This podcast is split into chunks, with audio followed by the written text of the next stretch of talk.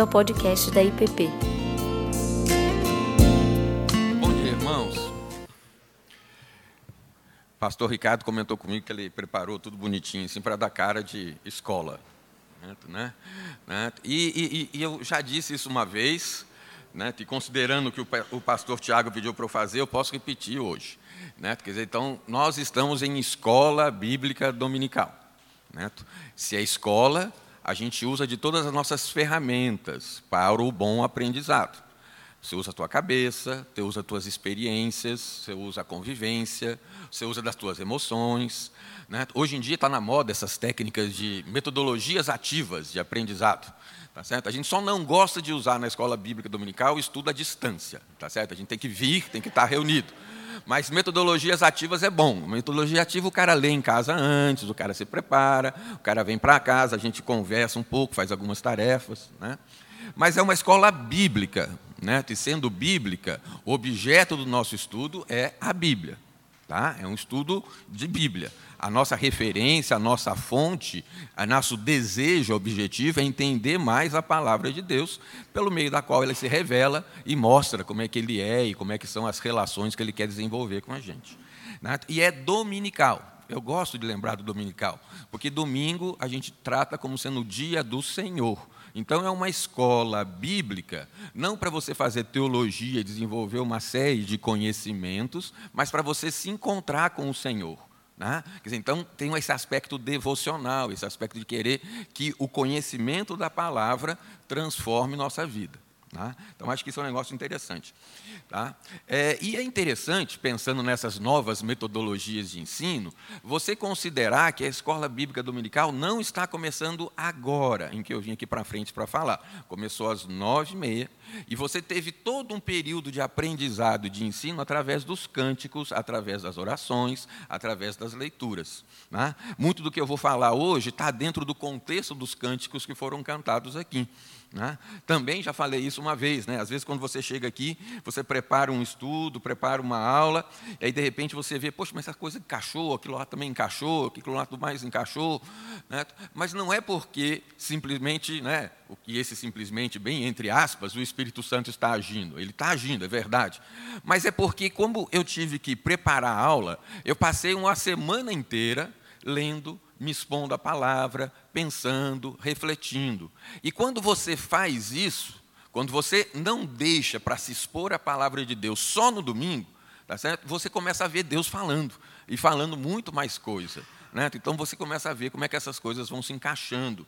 Né? Não porque simplesmente teve um insight no domingo de manhã, porque o Espírito chegou e falou com você, está vendo como tudo se encaixa? Não. É porque você se dispôs emocionalmente, intelectualmente, a se encontrar com o Senhor. Né? Então, não é só simplesmente a, a, a coisa do, do domingo. Pastor Tiago conversou comigo faz umas duas semanas, né, pedindo que eu fizesse essa aula de hoje e que fosse uma aula tipo retrospectiva. Né? A primeira coisa que a gente pensa em retrospectiva, pelo menos na minha cabeça, são aqueles programas jornalísticos da TV que todo final de ano tinha, desde criança. Né? Teve uma época que eu assistia, teve uma outra que eu larguei mão de assistir, eu achava chato demais, etc. E tal. Hoje em dia eu digo que, de, de, de uma certa época para cá, retrospectiva tem que passar em horário depois das 10 da noite, porque as notícias são terríveis, tá certo? Você não pode botar em horário familiar. Tá? E hoje em dia tem retrospectiva para tudo. Então vai ter a retrospectiva temática, né? retrospectiva dos filmes, retrospectiva retrospectiva das músicas, retrospectiva das notícias, aquela coisa toda. Então, esse, essa ideia da retrospectiva, ela é sempre esse olhar para trás. Né? E a própria palavra retrospectiva diz respeito a isso. Né? Então, vamos orar, pedindo que Deus nos ajude né, a fazer uma retrospectiva, esse olhar para trás, conduzido pela, por Ele. Né? Senhor Deus, tem misericórdia de nós nesse tempo de escola dominical. Abre nossas mentes, nosso coração, fala a nossa alma, ao nosso espírito. Tu sabes, Senhor Deus, em que ferida tocar, tu sabes o que dizer, tu sabes o que nos relembrar, o que lembrar, o que fazer a gente relembrar. O Senhor sabe verdadeiramente quais são nossas necessidades e o Senhor pode agir através da tua palavra em nós agora. Que assim seja, para a honra e glória do Senhor, para o bem da tua igreja. Em nome de Jesus Cristo. Amém, Senhor. Tá? Vamos então fazer um exercíciozinho assim, bem curtinho. Né? Tá? Essas, poucas semanas atrás, logo depois que o pastor tinha falado comigo, eu escutei uma. Um, Estava indo de carro, ouvindo rádio, e aí escutei na CBN, só o finalzinho da notícia, né, a CBN Brasília dizendo de que a grande maioria no Distrito Federal avalia o ano de 2019 como péssimo ou ruim certo? Ah, então, as pessoas de Brasília, a grande maioria das pessoas com quem a gente convive, no meio do qual a gente existe, e existe como igreja, olha para trás e avalia 2019 como um ano péssimo, um ano ruim. E, de certa forma, se eu for pensando nas minhas amostragens, né, havia um tempo que eu fazia amostragem indo para a fila de banco. Então, eu escutava as conversas na fila de banco e eu sabia, ah, não, ah, fulano, ah, não, fulano não tem a mínima chance na eleição, porque aqui na fila do banco estão falando isso, estão falando aquilo, etc. E tal. Né? Dava para a gente saber o que as pessoas estavam se preocupando pelas conversas. Né? Hoje a gente não tem mais isso. Então, eu, de certa forma, olhando os grupos de WhatsApp que me, me, colocaram, tá certo? a gente vê as notícias, a gente vê os comentários, a gente vê as posturas, e tem uma postura assim, meio de pessimismo, de desânimo, está né? terminando o ano assim, com um negócio meio cansado, meio puxado. Tá? Mas faça um exercício, meu irmão, agora, rapidinho, pequenininho, tá certo? Para por um minutinho, e o que, que você vê quando você olha em retrospectiva? Quando você olha para trás? Né? O que que você vê? Né? Tinha uma época na minha vida que eu tinha agenda de papel, aquelas agendinhas, um caderninho, tá certo? E a minha era uma agenda retangular que tinha uma lingueta de plástico. Né? E aí, quando chegava no ano novo, eu tinha que copiar coisas da agenda antiga para a agenda nova. Endereço, telefone, aquela coisa toda. Era bom, ajudava a decorar, aquela coisa toda. E aí eu pegava a agenda antiga e ia guardar porque um dia eu podia precisar dela. Tem um punhado lá na minha sala na UNB até hoje. Né? Aí eu pegava a linguetinha e escolhia o, an, o dia do ano que tinha acontecido alguma coisa de marcante, que seria a marca daquele ano, e botava a linguetinha lá.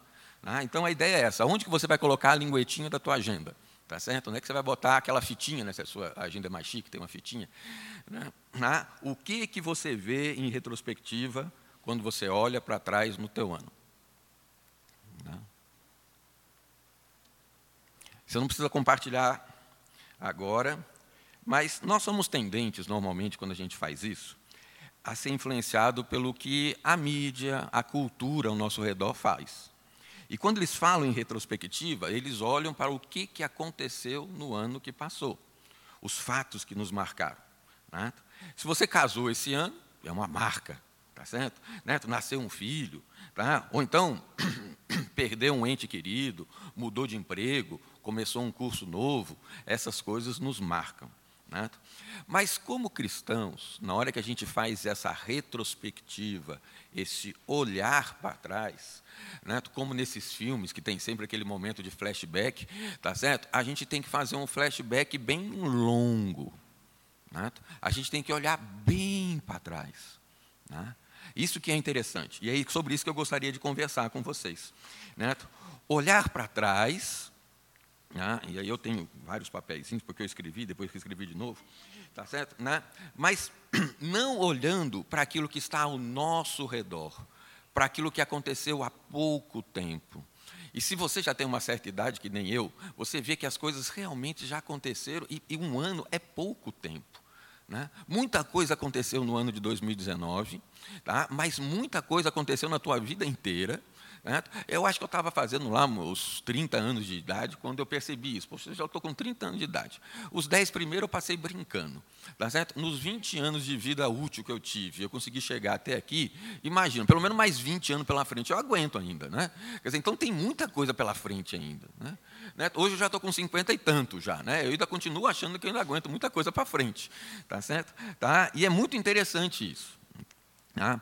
Mas quando a gente então olhar para trás, o cristão, ele, quando ele olha em retrospectiva no tempo, não tem jeito de você não voltar até lá atrás e enxergar a cruz.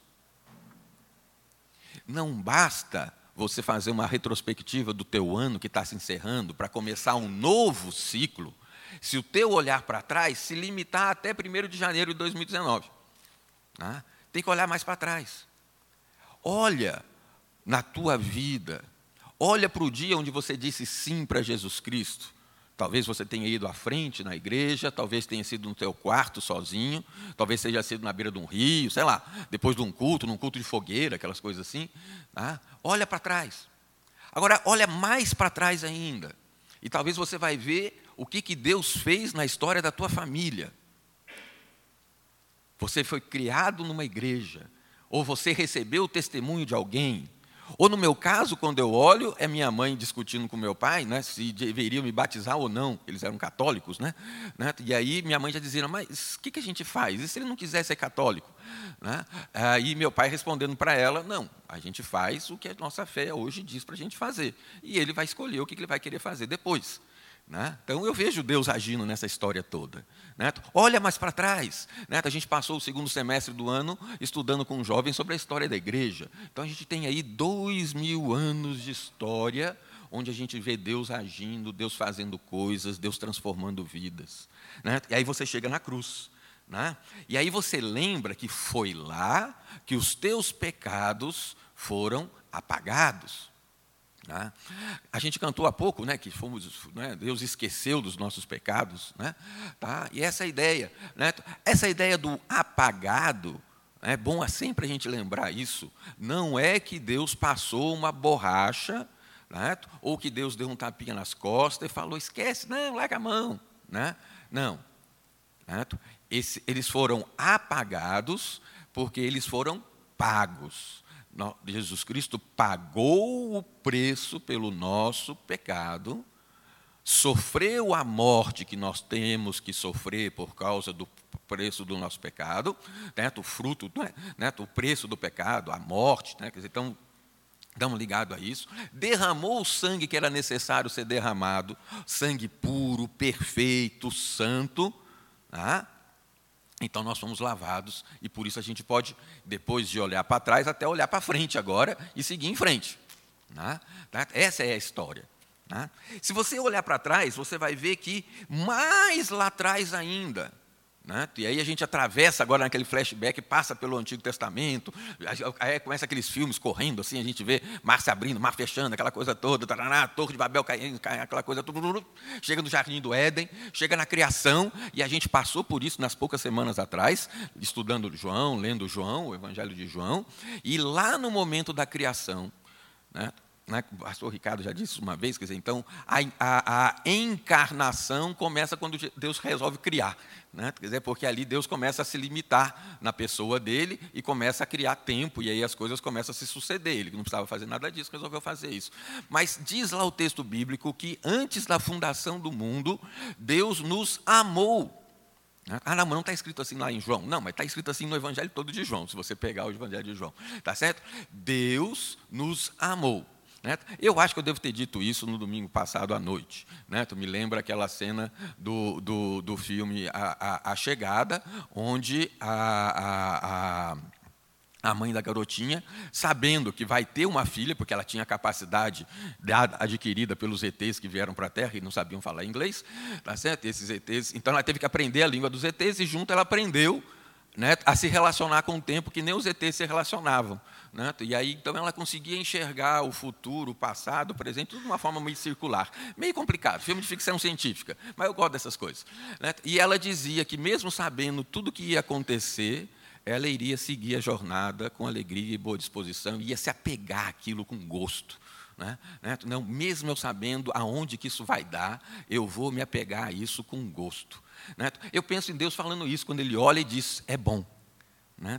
Ele cria ele sabe aonde que essa criação vai dar, aonde que esse negócio vai descambar, ele sabe da queda, ele sabe que nós vamos pecar, nós sabe que nós somos pecadores, mas ele diz: "Eu me apego a isso com amor. Eu me apego a você com amor". E não é uma coisa assim, tipo, quando eu digo você, não é aquela coisa de Deus olhar para a humanidade e aí no saldo positivo vale a pena, né?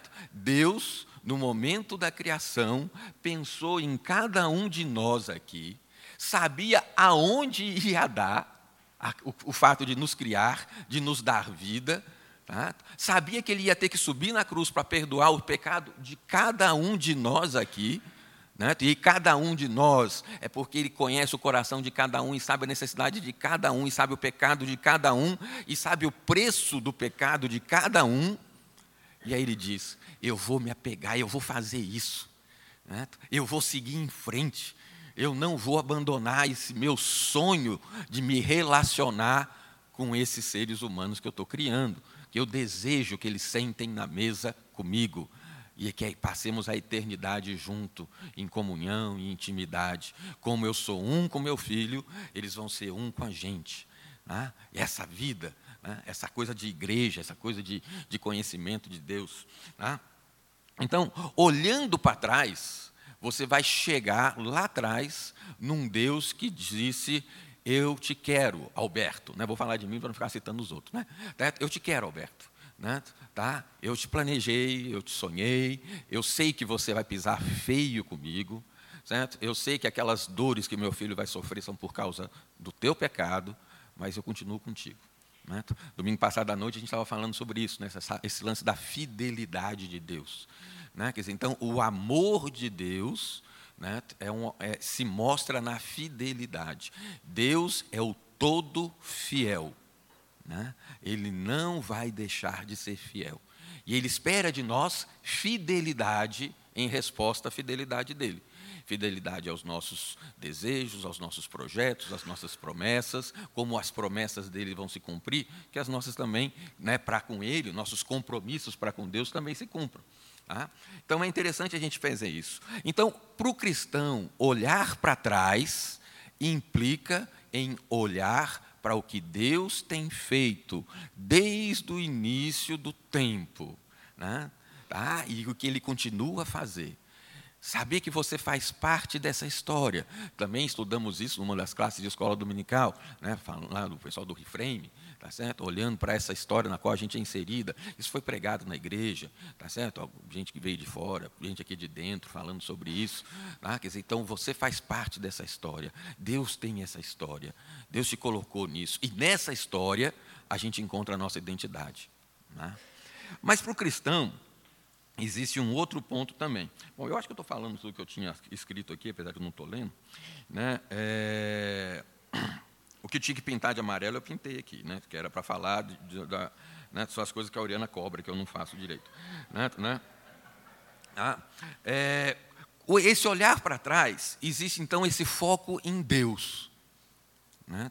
Mas o olhar para trás, a retrospectiva, esse olhar retrospectivo do cristão, também tem um foco em nós, no agente. Né? Um, um olhar para dentro, um olhar para mim. Né? E quando eu olho para Deus, eu vejo a fidelidade de Deus em manter as promessas dele. Né? Quando eu olho para mim, eu vejo a minha infidelidade. Estou né? falando por mim, cada um de vocês deve olhar para você mesmo também e ver como é que são essas coisas. Eu consigo ver. Às vezes a gente olha para trás, né? então, eu, eu, eu, gosto muito do livro de Eclesiastes. Né? Em Eclesiastes tem lá aquela frase de que está tudo igual debaixo do sol. Né? Tá, tá, ah, e é realmente. Tá? Se a gente for pensar, eu continuo um pecador como eu era anos atrás. Tá? Ah, mas se você não cresceu na fé, não houve. E aquele processo de santificação?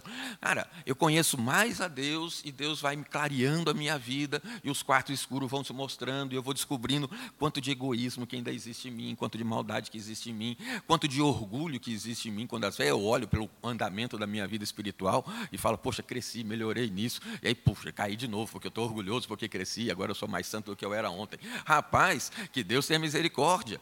Né? Ah, mas Alberto, quando você fala desse jeito, você coloca a gente embaixo dessa caixinha, né, né, debaixo do sol, e atrela a gente a esse determinismo do pecado. Né? Sou pecador hoje, era pecador ontem, e que perspectiva eu tenho de continuar amanhã?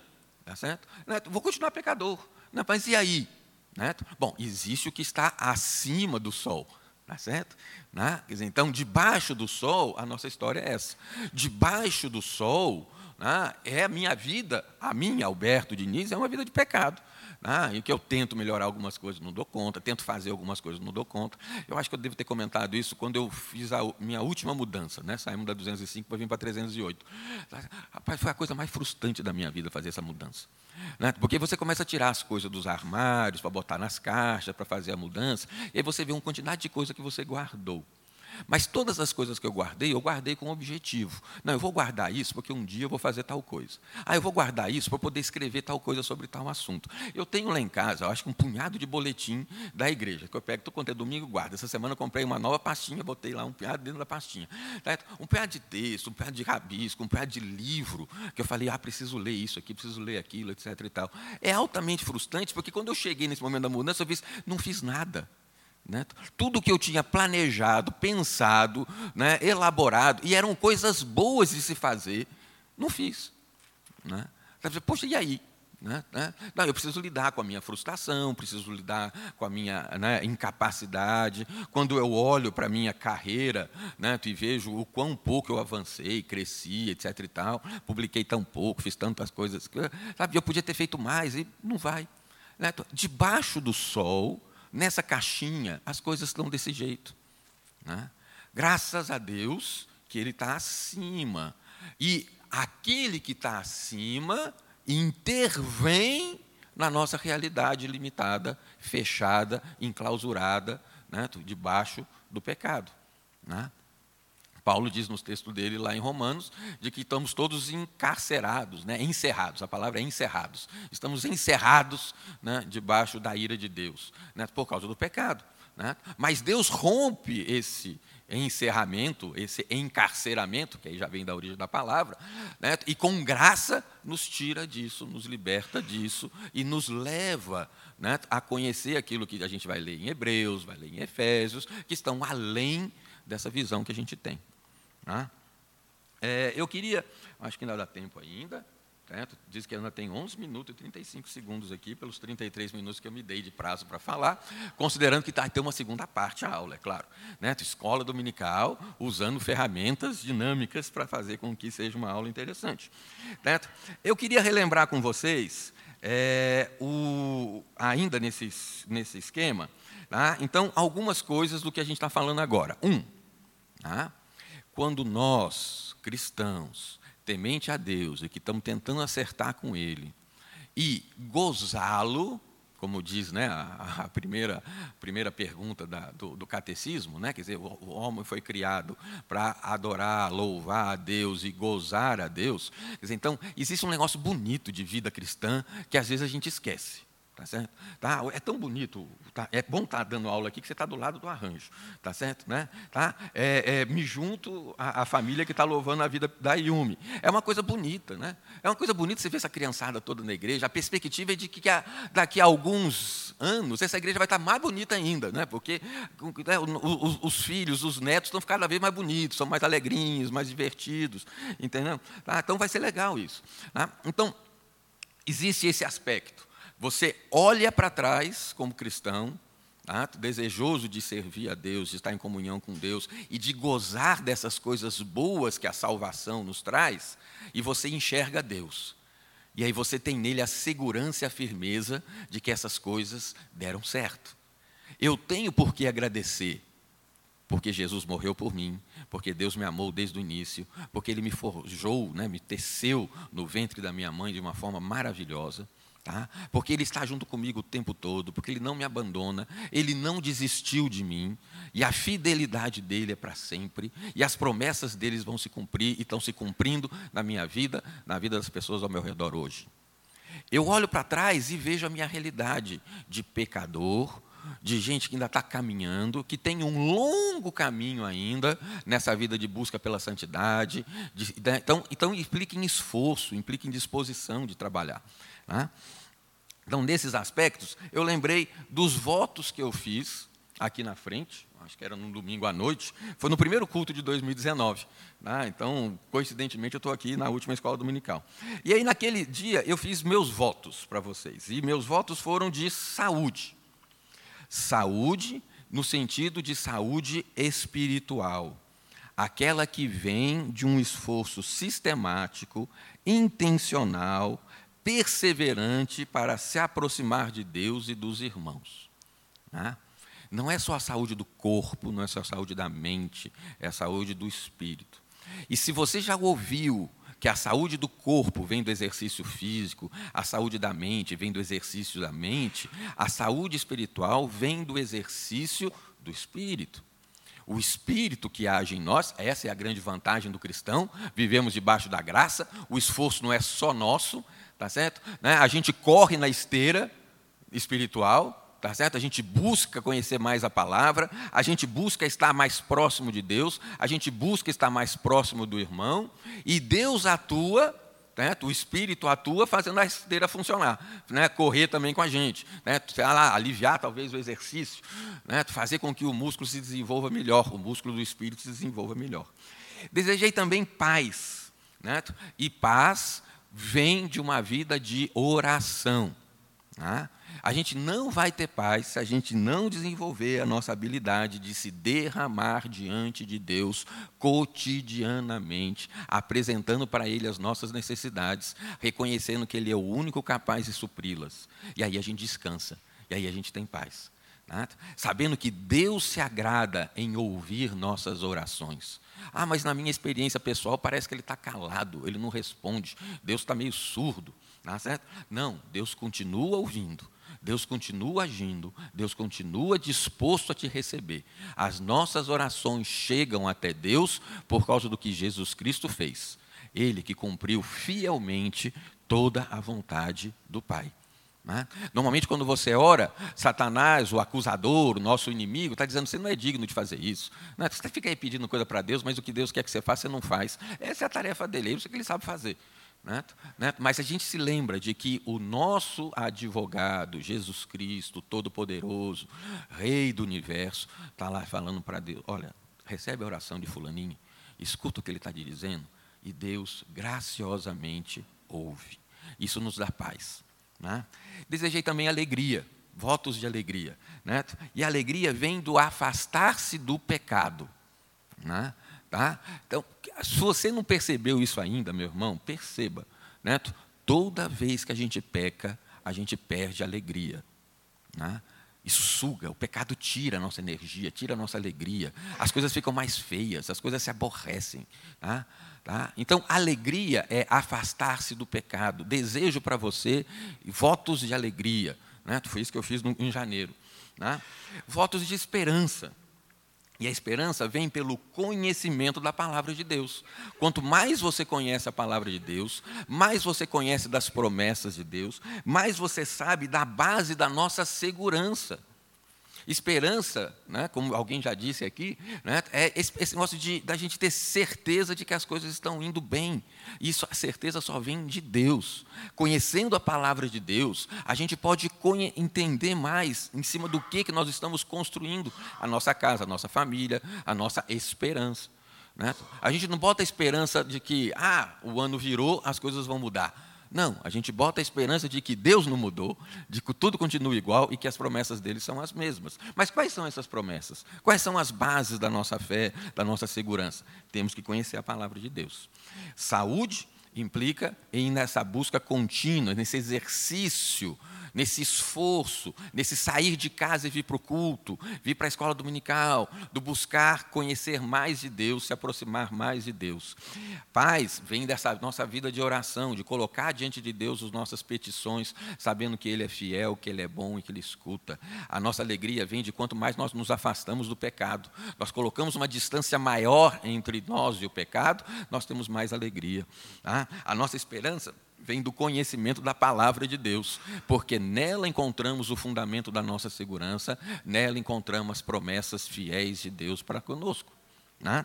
E quando eu falei isso, a Luzia Miranda veio me corrigiu no final, Alberto, faltou você falar de prosperidade, tá certo? Também é um bom voto para se fazer, tá certo, né? Tá? Voto de prosperidade, né? Faz parte dos votos que todo mundo faz por aí normalmente, né? Próspero ano novo, né? Prosperidade para o cristão vem do serviço e da missão. Né?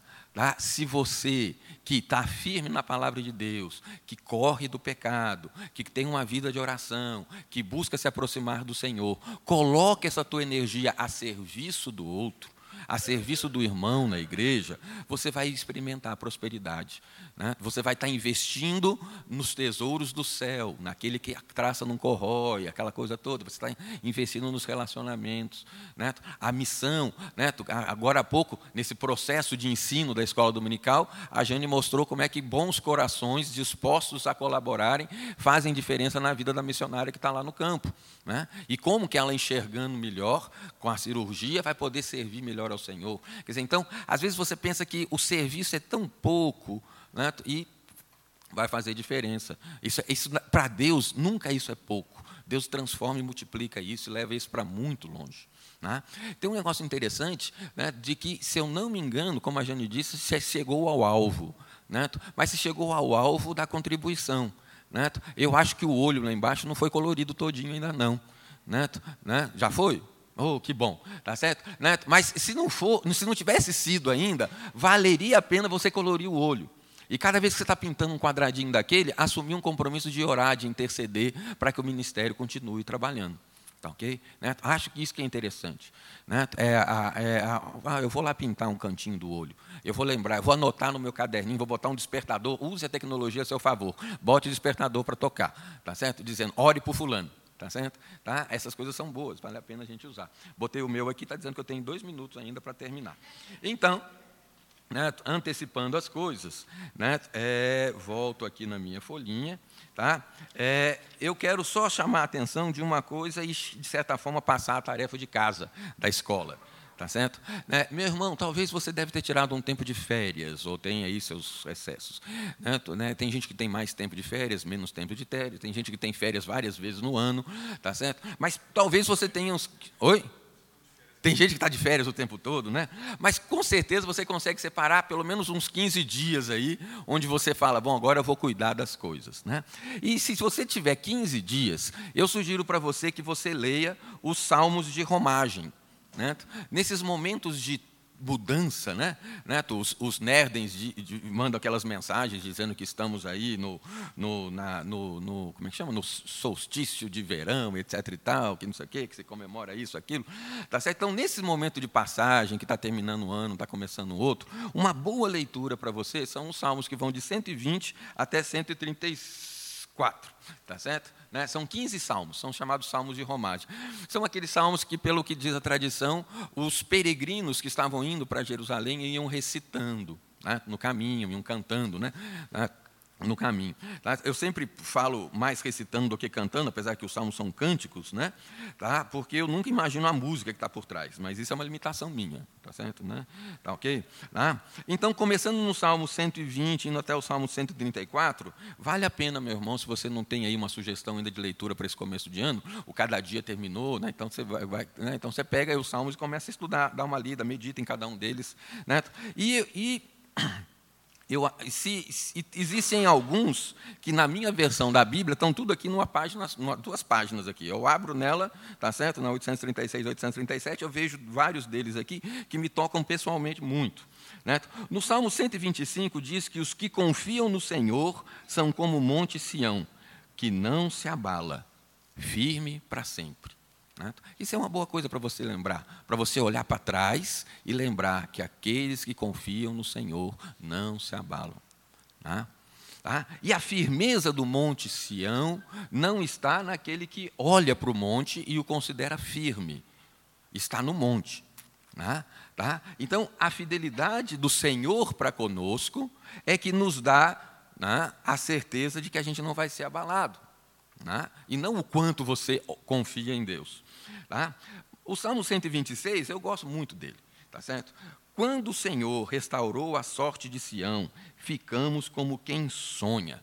Essa expressão, ficamos como quem sonha, me parece que o salmista está, assim, sabe, transbordando de alegria, pulando. Então, acho que, acho que se os caras cantavam isso na estrada, viajando, quem estava olhando ia saber, quem são esses doidos? Tá certo? Né? Quem são esses doidos? Né? Mas, olha, talvez você olhando para trás, pessimistamente, como a sociedade ao nosso redor tem feito, o clima é um clima de desânimo, olha para trás e veja, o Senhor restaurou a tua sorte. Né? Foi, foi, uma vez, já falei isso várias vezes aqui na igreja, foi num desses cultos de domingo que eu percebi, né, era mês de novembro, mês de novembro é sempre um mês assim meio marcante para mim, para a Oriana, e eu falei, poxa, há vários anos atrás a igreja, no mês de novembro, estava orando por mim e pela Oriana. Né? Ah, e eu estou aqui na igreja. Ou seja, Deus está ouvindo essas orações. Né? Deus fez diferença nas nossas vidas. Né? Então, quando você olhar para isso, você vai ficar assim meio deslumbrado, meio sem saber o que fazer. Tá certo? Né? Aquela sensação de transbordamento. Né?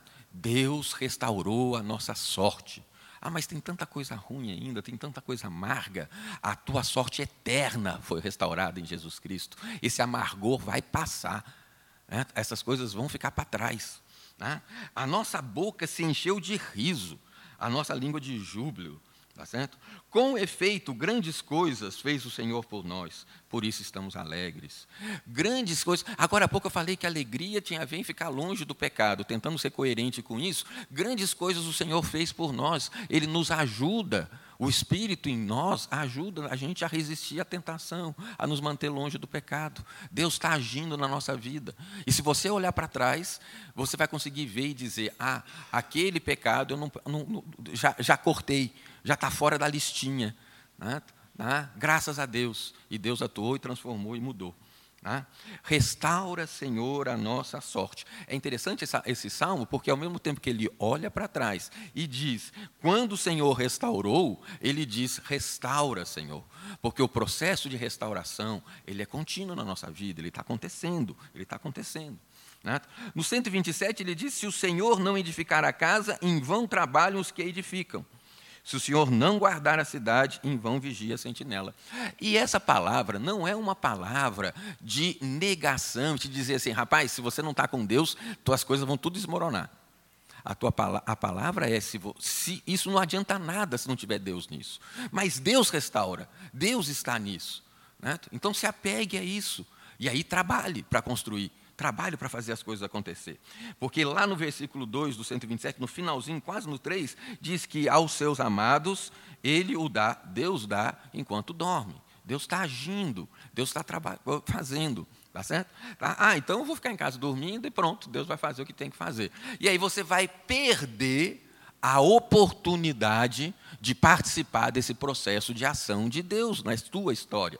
Tá certo? Essas coisas não funcionam. Né? Se você quiser usar esse versículo para ficar em casa dormindo, eu posso citar vários outros que estão em provérbio dizendo que você tem que ir trabalhar, meu filho. Tá certo? Então, não tem jeito. Né? Tá? Você, você, ah, eu acredito, eu tenho fé nesse. Então, você vai ter que acreditar no de provérbios também.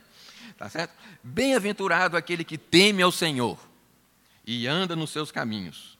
Do trabalho de tuas mãos comerás, feliz serás e tudo te irá bem. Está aí de novo reafirmando que é do trabalho das mãos que ele vai trabalhar, que vai receber. Muitas vezes me angustiaram desde a minha mocidade. Israel que eu digo, eu já estou lá no 129. Desde a minha mocidade me angustiaram todavia não prevaleceram contra mim. Quando eu pego isso daqui, eu lembro desses, dessas, dessa história. Se eu for olhar para a minha história, eu tenho uma história de muitas angústias, né? né? problemas, dificuldades, a timidez, o bullying, a dor, o sofrimento, o trauma, o medo, o susto, tá certo? Está lá, lá, lá, todo mundo passou por isso. Né? Mas não prevaleceu contra mim essas coisas, essa história, ela não vai prevalecer. Deus está agindo e transformando as coisas. Né? Então, vale a pena a gente fazer esse olhar para trás né? e perceber Deus agindo. Ah, mas eh, minha vida com Deus é tão árida, é tão seca, eu sou tão rebelde, eu estou assim tão endurecido com Deus. Né? Outro dia eu vi alguém comentando de que, não, por que eu vou pedir isso para Deus se Deus. Sabe, eu não quero isso que Deus quer que eu faça. Eu, tá? Mas mesmo nesse caso, Deus está agindo. E se você não consegue apontar, talvez, lembrando da, da, da, das suas experiências, e olha para o teu lado, olha ao teu redor, que você tem experiências de Deus transformando vidas na nossa igreja. Louvado seja Deus por isso. Né? A vida cristã é uma vida de luta contra o pecado, baseado na graça de Jesus Cristo, na certeza de que Ele está agindo em nós, de que o Espírito Santo trabalha para nos aperfeiçoar, para nos trazer para mais próximo de Deus. Olhar para trás e seguir em frente. Essa é a ideia. Né? Então, essa retrospectiva do cristão implica enxergar o que Deus está fazendo, enxergar o que eu estou fazendo e como que Deus, com graça, atua sobre a vida desse eu que sou eu. Né? Ah, como que Deus está trabalhando na minha vida, como que Deus está agindo. Tá? É, no, na, das coisas que eu pintei e marquei aqui, tem mais um versículo no Salmo 130, né? das profundezas clamo a ti, Senhor. Escuta, Senhor, a minha voz. Estejam alerta os teus ouvidos às minhas súplicas. Né? Então, às vezes tem esse negócio de, de profundeza, de coisa. Estou lá no fundo do poço, mas o Senhor escuta essa oração. Tá certo? Tá? Se observares, Senhor, iniquidades, quem, Senhor, subsistirá? Se o Senhor só ficar olhando para o meu pecado, eu estou morto mesmo, não sobe mais nada. Tá, okay? Contigo, porém, está o perdão. Né? Essa é a verdade. Né? Para, que os, para que te temam. Essa é a grande coisa. Às vezes a gente lembra só da primeira parte desse versículo 4 do Salmo 130. Ah, com Deus está o perdão, está tudo acertado, tudo perdoado. Não, mas com Deus está o perdão, e o perdão de Deus vem em nossa direção através de Jesus Cristo, para que nós o temamos. Né? Aquele temor que você já aprendeu na escola dominical, já escutou nos cultos, que é o temor do relacionamento com Deus. Né? Aquele que conhece a Deus, que é, reverencia a Deus, que se submete a Deus, que reconhece a grandeza de Deus né? e que sabe que tem que andar na luz. Né? Bom, já passei uns cinco minutos do meu tempo. Tá? Mas a ideia, meu irmão, é que a gente continue essa meditação, junto com o pastor Ricardo agora, Tá certo? Tá? É, a gente faz aquele upgrade na, na escola dominical, passa para o pastor Ricardo, tá ok? Né? E a gente vai continuar. Agora é uma parte de exercícios aqui, tá bom? Ricardo.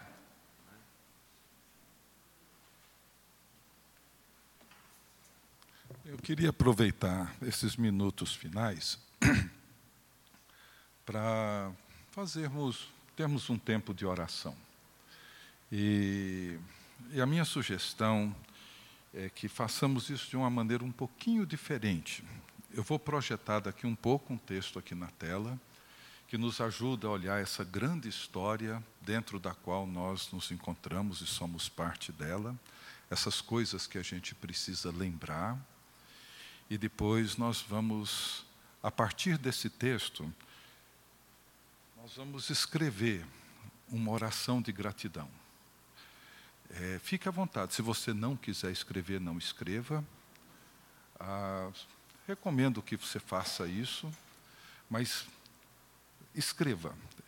E depois, no finalzinho, nós teremos pequenos grupos onde iremos ler a nossa oração, que você também não é obrigado a fazer. Então não precisa sair porque você não gosta de fazer isso. Fique aqui, e se você não quiser, você não precisa fazer. Se você não quiser é, orar, você não precisa orar, mas é uma forma da gente registrar esse momento de gratidão. Queria pedir para o Wagner, o Johnny e o João nos ajudar aqui distribuindo essas folhas. Tem, o Wagner, só um minutinho. Tem lápis aqui, olha, pega um tanto aqui, você vai levando junto. Você leva também um tanto, o João leva um tanto. É só um Pois não vamos demorar muito não, tá, gente? Leva, leva já no pote, João. Aí, obrigado. Ah, o texto é esse aqui. É, vamos esperar cada um pegar a sua folha. E é, é, um, é um texto que traz de volta à nossa memória isso que Deus tem feito. Ah, esse texto encontra-se em Isaías 43, os sete primeiros versículos. Tá?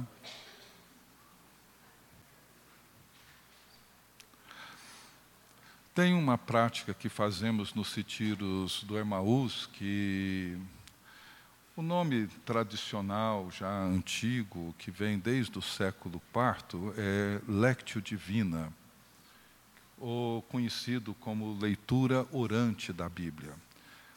E a ideia básica é que nós primeiro ouvimos a Deus e depois respondemos a Ele. O Caio tem usado muito isso aqui na igreja, nas meditações que ele tem feito, e envolve o ouvir, orar, meditar e contemplar. Então eu vou fazer a leitura desse texto duas vezes. E preste bem atenção na forma pessoal com que esse texto se dirige a nós. E, e depois você vai procurar olhar para a sua história pessoal e, numa oração de gratidão, responder aquilo que o Espírito Santo está falando com você. E tem falado em toda essa manhã. Então, diz assim o texto. Mas agora Assim diz o Senhor que te criou, ó Jacó, e que te formou, ó Israel. Não temas, porque eu te remi. Chamei-te pelo teu nome, tu és meu. Quando passares pelas águas, eu serei contigo. Quando pelos rios, eles não te submergirão quando passares pelo fogo, não te queimarás, nem a chama arderá em ti. Porque eu sou o Senhor teu Deus, o Santo de Israel, o teu Salvador. Dei o Egito por teu resgate, e a Etiópia e Seba por ti. Visto que foste precioso aos meus olhos, digno de honra, e eu te amei, darei homens por ti e os povos pela tua vida. Não temas, pois, porque sou contigo. Trarei a tua descendência desde o Oriente, a juntarei desde o Ocidente, direi ao norte, entrega, e ao sul, não retenhas. Trazei meus filhos de longe, minhas filhas das, das extremidades da terra todos os que são chamados pelo meu nome e os que criei para minha glória e que formei e fiz. Veja como que Deus olha para nós, para mim e para você. O Senhor que te criou e te formou, criação. Não tenha medo, eu te salvei, eu te remi. Chamei-te pelo teu nome. Eu te conheço pessoalmente. Tu és meu. Eu serei contigo. Pode passar para o próximo. Eu sou o Senhor, o teu Deus, o teu Salvador. Visto que foste precioso aos meus olhos, digno de honra, e eu te amei. Darei homens por ti e os povos pela tua vida. Não tenha medo, eu sou contigo. Vai para o último, por favor. Todos os que são chamados pelo meu nome, os que criei para minha glória e que formei e fiz. O Lucas vai manter esse texto passando os, os slides. Presta atenção na maneira como Deus fala com você nessa manhã. Você é meu, eu te remi, eu te criei. Não tenha medo, eu te salvei. Você é precioso, é preciosa aos meus olhos, digno de honra. Eu serei contigo não tenha medo.